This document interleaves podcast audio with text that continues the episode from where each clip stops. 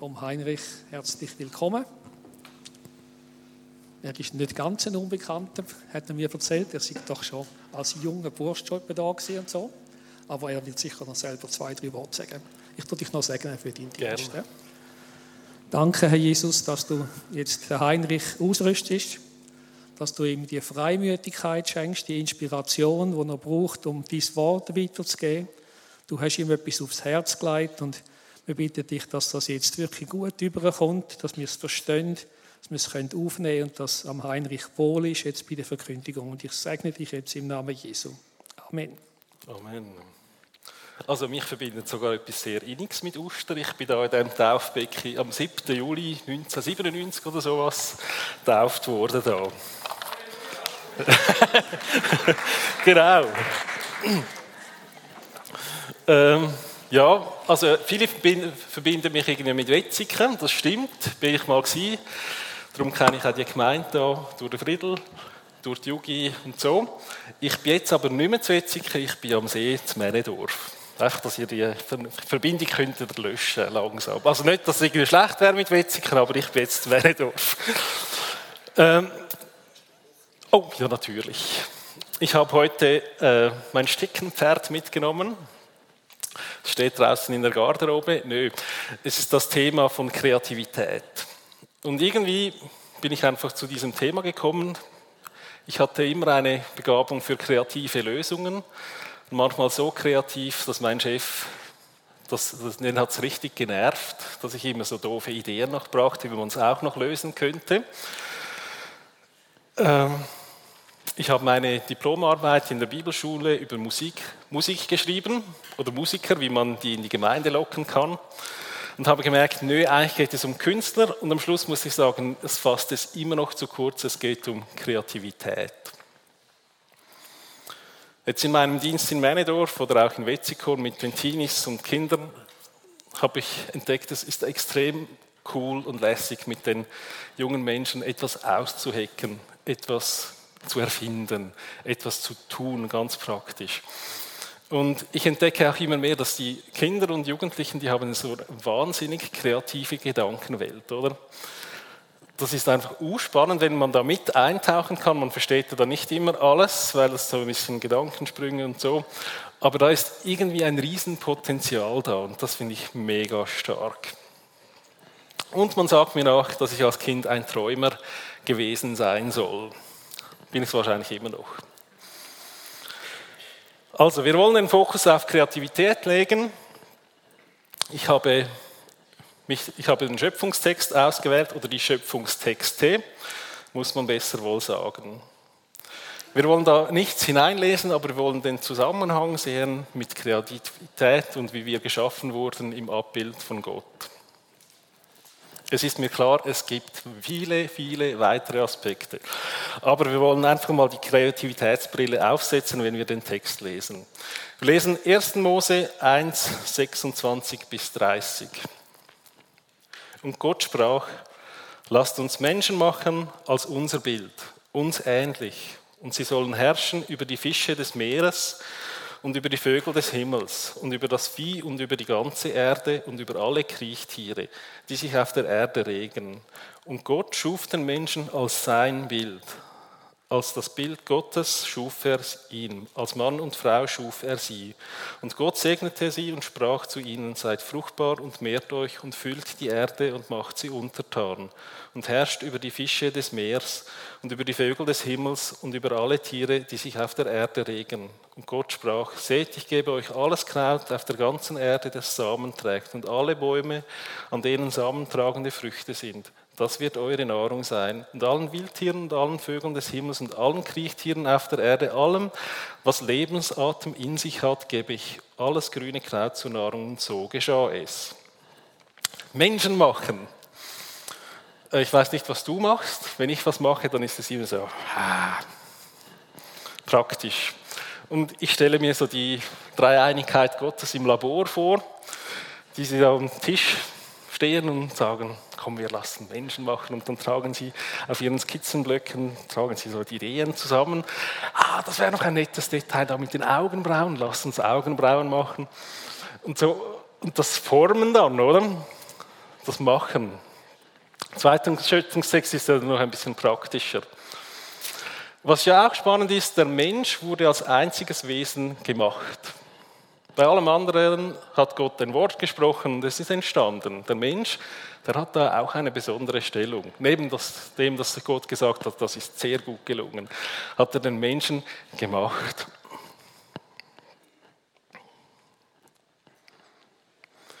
In seinem Bilde, wir sind nicht Gott, aber wir sind ihm ähnlich. Wir haben seinen Geist, oder sein, wir sind ein Geisteswesen mit Verstand, Gefühlen, Ich-Bewusstsein und Entscheidungsfreiheit. Was mich aber immer noch sehr fasziniert, ist die Nähe zu den Wörtern machen und in unserem Bild. Das ist so, wir machen uns ähnlich. Das kommt ja da zweimal vor. Und könnte es sein, dass Gott sich selbst gesagt hat, lasst uns Menschen machen, die wie wir sind, machen und wie wir. Also das ist so, lasst uns doch Menschen machen, die auch so kreativ sind wie wir.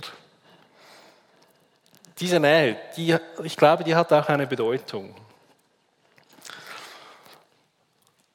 Wir wurden geschaffen, um einen Austrag auszuführen, um die Erde zu regieren. Das war vor dem Sündenfall wahrscheinlich ein bisschen einfacher.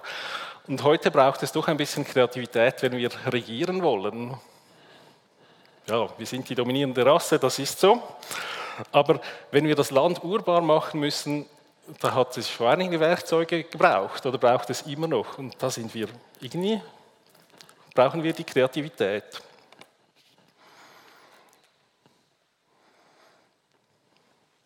Wenn wir den zweiten Schöpfungsbericht anschauen, den lese ich auch noch, dann gibt es noch eine Schärfe dazu.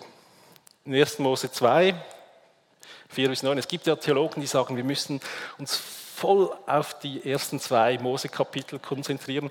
Da ist es so, wie, so im Original, wie Gott es wirklich geplant hat mit den Menschen. Oder da ist die Sünde noch nicht drin, das ist das Original. Da mag man sich darüber streiten, aber es ist sehr spannend, was es aussagt über Gott und die Beziehung zu uns. Dies ist die Geschichte 2. Mose, äh, 1. Mose 2, 4 bis 9, Entschuldigung. Dies ist die Geschichte der Entstehung von Himmel und Erde, als sie geschaffen wurden. Zur Zeit, als der Herr Gott die Erde und Himmel machte und es noch kein Gesträuch des Feldes gab auf der Erde und noch kein Feldkraut wuchs, weil der Herr Gott noch nicht hatte regnen lassen auf die Erde und noch kein Mensch da war, um den Erdboden zu bebauen. Als noch ein Wasserschwall hervorbrach aus der Erde und den ganzen Erdboden tränkte. Da bildete der Herr Gott den Menschen aus Staub vom Erdboden und blies Lebensatem in seine Nase. So wurde der Mensch ein lebendiges Wesen. Dann pflanzte der Herr Gott einen Garten in Eden im Osten und dort hinein setzte er den Menschen, den er gebildet hatte. Und der Herr Gott ließ aus dem Erdboden allerlei Bäume wachsen, begehrenswert anzusehen und gut zu essen, und den Baum des Lebens mitten im Garten und den Baum der Erkenntnis von Gut und Böse.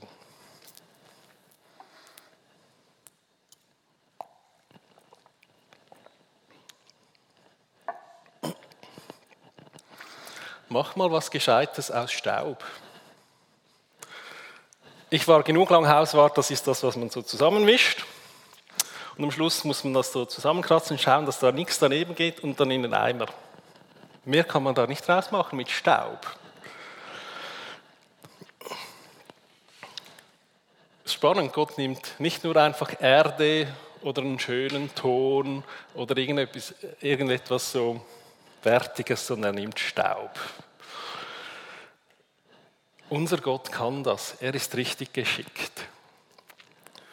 In anderen Schöpfungsgeschichten oder Mythen wird der Mensch von, auch von Göttern geschaffen. Das ist nicht eine ganz abwegige Idee, aber da nehmen sie feuchte Tonerde. Etwas, aus das man Keramik machen kann.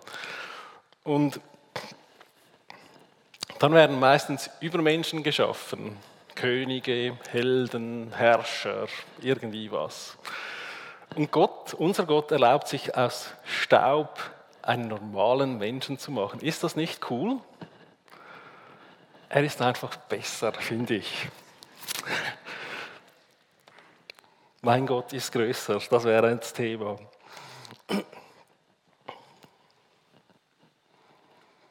Wenn wir uns aus biologischer Sicht fragen, warum sind wir eigentlich die dominierende Rasse? Wir haben keine scharfen Krallen, also ich weiß nicht, wie das bei euch ist. Ich schneide sie regelmäßig, würde auch nicht nützen, sie sind auch nicht so stabil. Ich weiß nicht, wie es mit den Zähnen ist. Ich habe da auch nicht so große Reißzähne oder so, müsst keine Angst haben. Ich bin auch ein Teilzeit-Vegetarier. Aber wir, wir haben eigentlich nichts Bedrohliches an uns, so rein äußerlich. Was macht den Unterschied? Wir sind denkende Wesen. Kreativität entsteht beim Denken. Um Kreativität auszulösen, geht immer ein Denkprozess voraus. Wir denken, wir machen uns eine Vorstellung und dann handeln wir. Manchmal muss man ein, zweimal noch probieren, bis es dann klappt, aber dann muss man wieder darüber nachdenken. Aber es ist immer so ein Denkprozess der Kreativität äh, auslöst oder auch setzt voraus. Probleme lösen braucht Kreativität. Nicht nur bei der Arbeit, ein praktisches Problem lösen, wie kommt diese Uhr an die Wand oder wie auch immer. Äh, löst man einen Streit ohne Kreativität. Das gibt dann nur irgendwie Konflikt, oder? Man muss aufeinander zugehen, Lösungen finden, miteinander verhandeln. Das braucht alles Kreativität. Die gute Nachricht lautet also, alle Menschen sind kreativ. Ich weiß, da gibt es einige von euch, die sagen so, ich bin nicht kreativ, was schwätzt der da? Ich glaube, alle Menschen sind kreativ, weil wir im Abbild von Gott geschaffen wurden. Du kannst also ruhig zu deinem Nachbar sagen, du bist kreativ. Tut das mal. Ja, ich weiß, das gefällt nicht allen.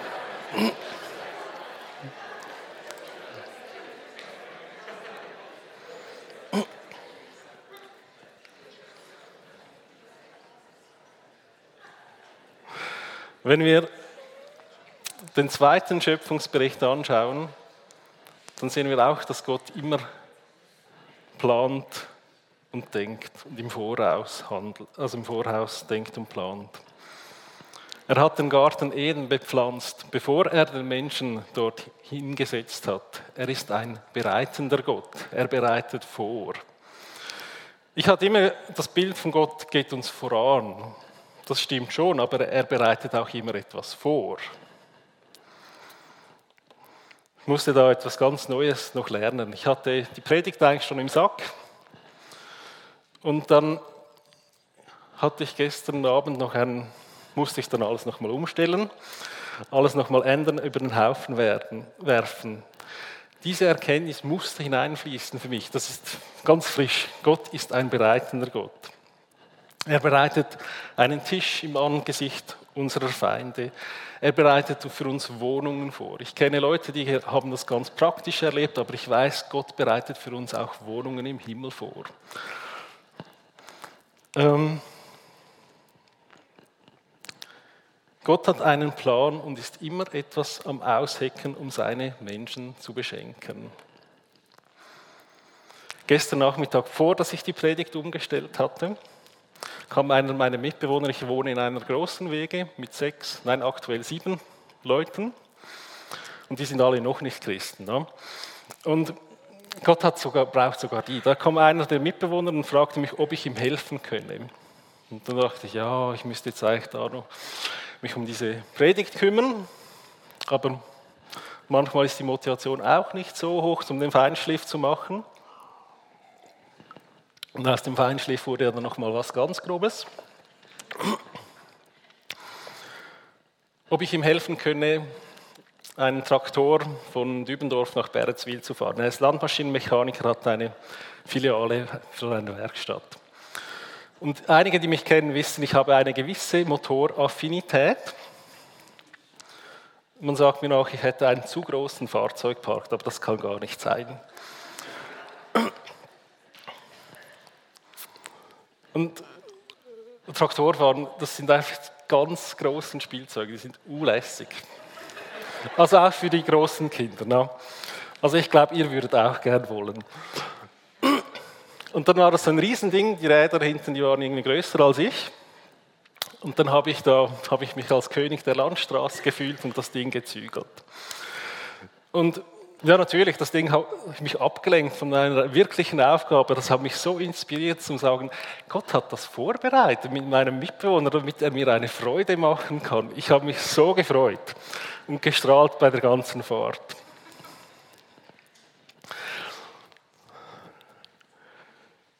Wenn wir den Garten aus kulturhistorischer Sicht betrachten, ist das eine relativ neue Erfindung, weil vorher konnte man sich das gar nicht leisten. Es erfordert einigen Platz und viel Geld. Wenn wir auch die, den Orient betrachten oder den Nahen Osten, wie auch immer, das ist Wüste, öde Steine, totes Holz. Da gibt es nichts. Zu wenig Wasser, zu wenig alles. Also, wenn du einen Garten hattest zu biblischer Zeit, dann warst du ein gemachter Mann oder Frau. Und nicht einmal die durften das. Garten war den Königen und Herrschern vorbehalten. Niemand durfte einen Garten einfach so haben. Ein Gartenbeet mit ein paar Rüebli und so, das war okay. Aber das ist kein Garten. Ein Garten ist so ein richtiger, richtiger, riesiger Palastgarten, um Lustwandeln für die Muse. Da kannst du deinen Vorgarten denken oder deine Balkonkiste, die kannst du gleich streichen. Das ist kein Garten aus biblischer Sicht.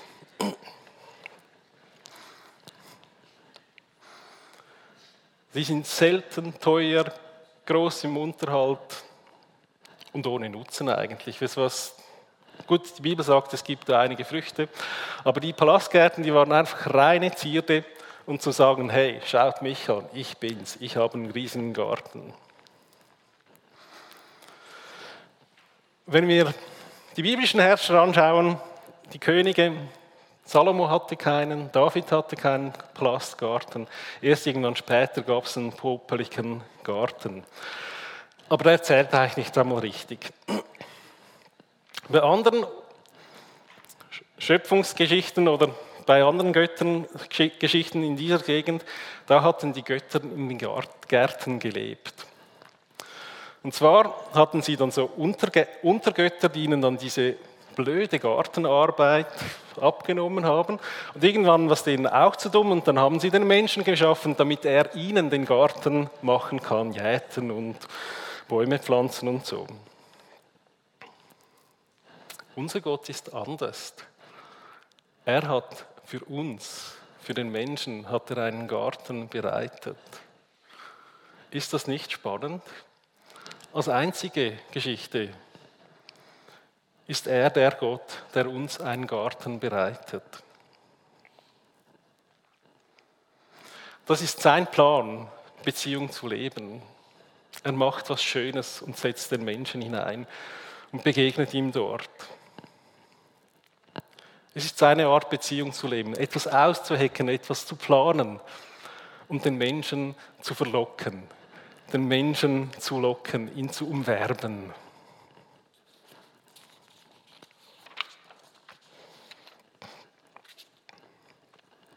Bei den Griechen und Römern war der Genius immer externalisiert. Also der Genius ist das Ding, das es eigentlich wirklich macht, dass du gut bist. In welchem Bereich auch immer. Zahlen, Handwerk, Kinder, Familie, egal wo. Das ist das, was macht, dass du gut bist. Bei, den, bei denen war der Genius immer ein Teil vom Atelier, von ihrer Werkstatt. Oder für heute von unserem Computer, von unserem Haus, von unserem Auto, von was auch immer.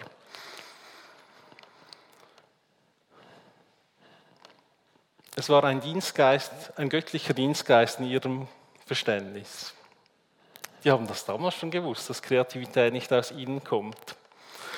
Und das Coole dabei ist, mit, bei diesem Denken musst du nicht selber die Verantwortung übernehmen. Du kannst sagen, ja, sorry, ich habe halt nicht so einen guten Genius. In meiner Hütte hat es nicht Platz für einen größeren oder besseren. Der kann da nicht in den Wänden gut wohnen, darum ist es halt nicht so gut. Sorry.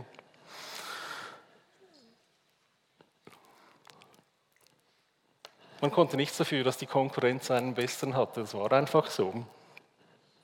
Es ist ein Schutz für die Menschen.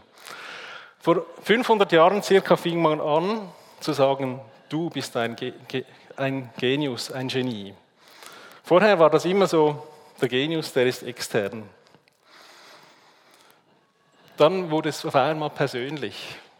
Wenn man nicht gut war, das ist immer seine Schuld dann. Wir haben auch einen Genius, der nicht in den Wänden wohnt oder in unseren Wohnungen haust, sondern in uns, der Heilige Geist. Und wisst ihr was? Ich glaube, er ist der beste Genius, den wir uns vorstellen können.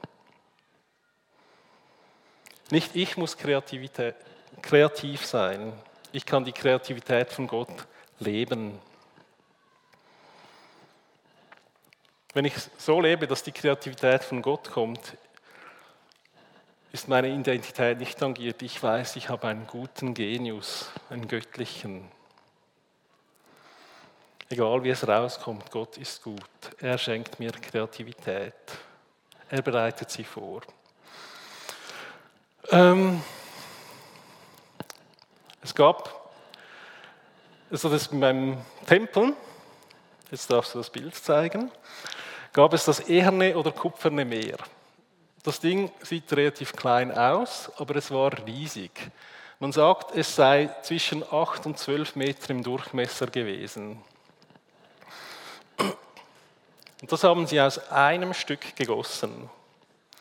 Man hatte viele Dinge, konnte man von dem Tempel nachbauen, wiederherstellen, äh, mit den damaligen Techniken wie mit den heutigen Techniken. Bei diesem Ding das wissen sie bis heute nicht, wie sie das mit der heutigen Technik machen sollen und erst recht nicht, wie sie die das damals geschafft hatten mit der damaligen Technik. Oder? Und das ist genau das, was ich meine mit Gottes Kreativität. Diese Handwerker, die hatten Großes geleistet, die hatten wirklich einen drauf, aber ohne Gott wäre das nie möglich gewesen. Nebst dem, dass die einfach auch geschickt waren, ja. Und ich träume davon, dass wir solche Dinge in unseren Reihen sehen, wo man sich fragt, wie haben die das geschafft? Und wo es dann direkt einfach zu Gott hinweist.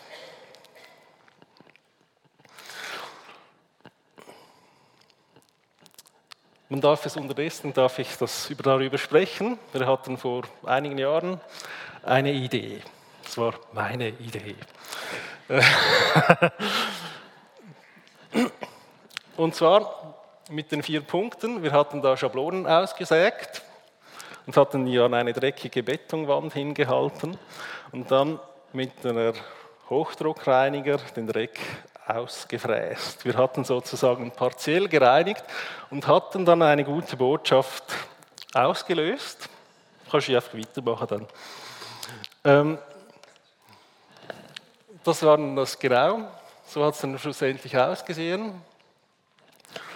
Ähm, es gab dann natürlich ein bisschen Ärger. Wir waren auch in den Medien präsent.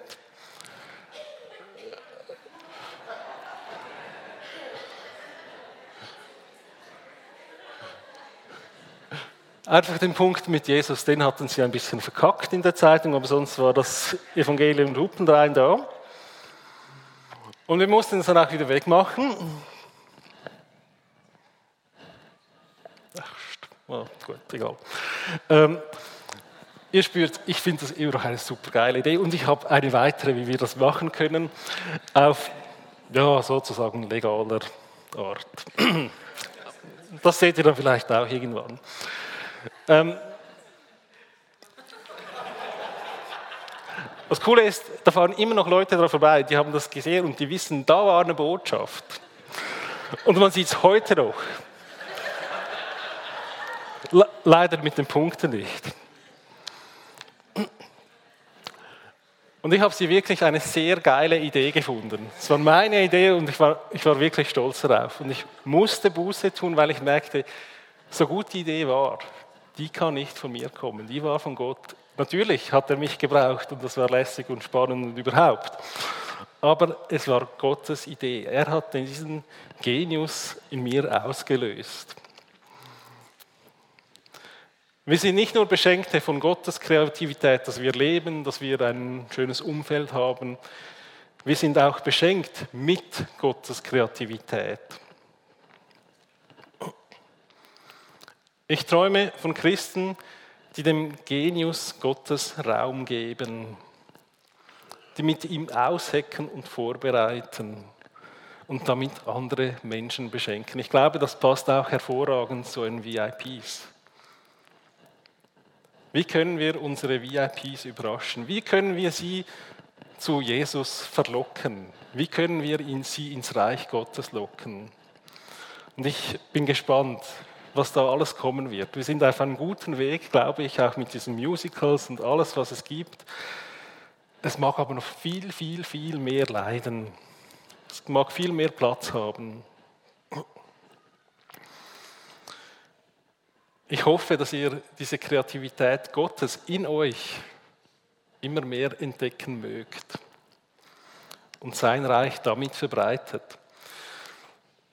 Wir können noch so viel Geld haben, wir können noch so viele Ressourcen haben, aber wenn wir die Kreativität nicht nutzen, die Gott uns gegeben hat, werden wir die Welt nie erreichen können. Bin ich zutiefst davon überzeugt, dass die Kreativität, dass das der Schlüssel ist, um die Welt zu erreichen. Egal wie sie sich ausdrückt, in Kunst oder in praktischen Diensten, egal wie. Es braucht immer Ideen, wie wir Gottes Reich umsetzen können. Ich möchte dich einladen, Gottes Kreativität zu entdecken und Raum zu geben. Und dass du andere Menschen damit erfrischen magst und sie einfach ins Reich Gottes hineinlockst. Amen. Ich möchte gerne mit euch beten. Steht bitte dazu auf.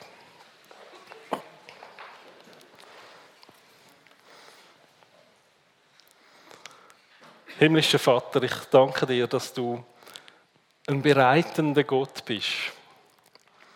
Und ich danke dir, dass du unser Vorbild bist, wie man bereitet, wie man vorbereitet, wie man Leute lockt, wie man Leute näher zieht. Ich danke dir, dass du noch ganz viel Lockungen und Verlockungen und Umwerbung für uns hast. Dass die nicht mit Ende sind, die sind ohne Ende. Danke dir, dass das nie wird aufhören. Dass du um uns wirbst, dass du um uns lockst.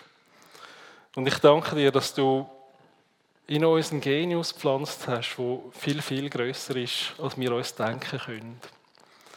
Und ich bitte dich, dass du den freisetzt in unserem Leben, damit wir frisch und mit neuen Ideen sprudelnd auf unsere Mitmenschen los gehen können und sie so für dich werben, egal ob sie dich schon kennen oder nicht.